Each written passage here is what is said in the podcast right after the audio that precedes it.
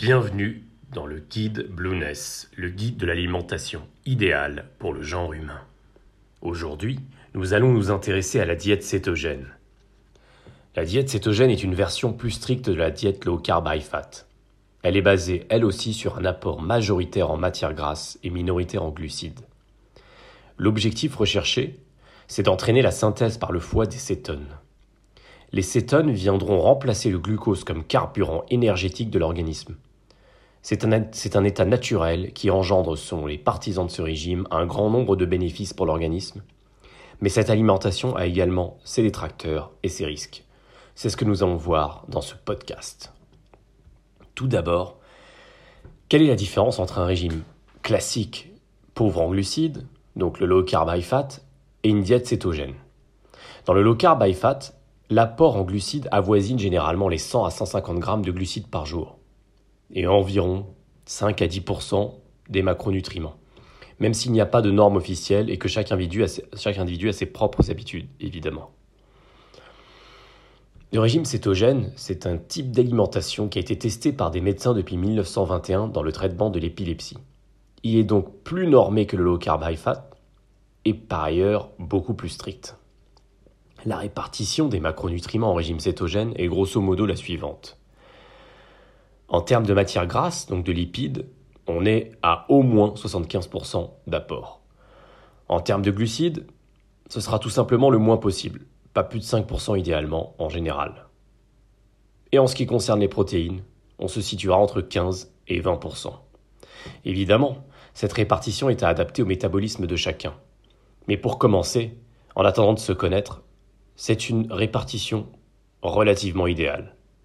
Il faut veiller néanmoins à ne pas dépasser les 20% d'apport en, en protéines, car cela risque d'entraver le processus recherché dans la diète cétogène. Nous y reviendrons plus tard. Avant d'aller plus en avant, voyons quel est l'intérêt d'une telle diète. Si le régime cétogène trouvait un intérêt au début du XXe siècle dans le cadre de la lutte contre l'épilepsie, il trouve aujourd'hui d'autres applications, dont certaines sont encore sujettes à débat dans la communauté scientifique. Certains l'utilisent ainsi en traitement complémentaire de certaines maladies métaboliques, certaines allergies, ou pour retarder la prolifération de certains cancers, en plus des traitements classiques. Toutefois, sur cette partie-là, même les prescripteurs de cette diète émettent des réserves quant à son efficacité face au cancer. La recherche alternative est loin d'être arrivée à des conclusions indiscutables. Néanmoins, les effets anti-inflammatoires de la diète cétogène et ses apports en lipides de bonne qualité semblent au moins apporter leur lot de bienfaits chez les patients atteints de maladies graves liées souvent au métabolisme. L'alimentation cétogène est également utilisée dans le cadre de régimes amincissants. Elle pousse l'organisme à utiliser dans un premier temps les matières grasses ingérées comme source d'énergie, puis dans un second temps à ponctionner dans les réserves adipeuses stockées dans l'organisme. C'est une diète qui donne de très bons résultats, très rapidement, et sans mettre en péril l'organisme, comme ce peut être le cas dans d'autres régimes hypocaloriques ou hyperprotéinés, entraînant parfois frustration et effet de yo-yo. Enfin, certains sportifs ont adopté cette diète, attirés par cette nouvelle énergie que représentent les cétones. En effet, l'état de cétose permet de mieux lisser l'énergie dans le temps et réduit les coups de pompe.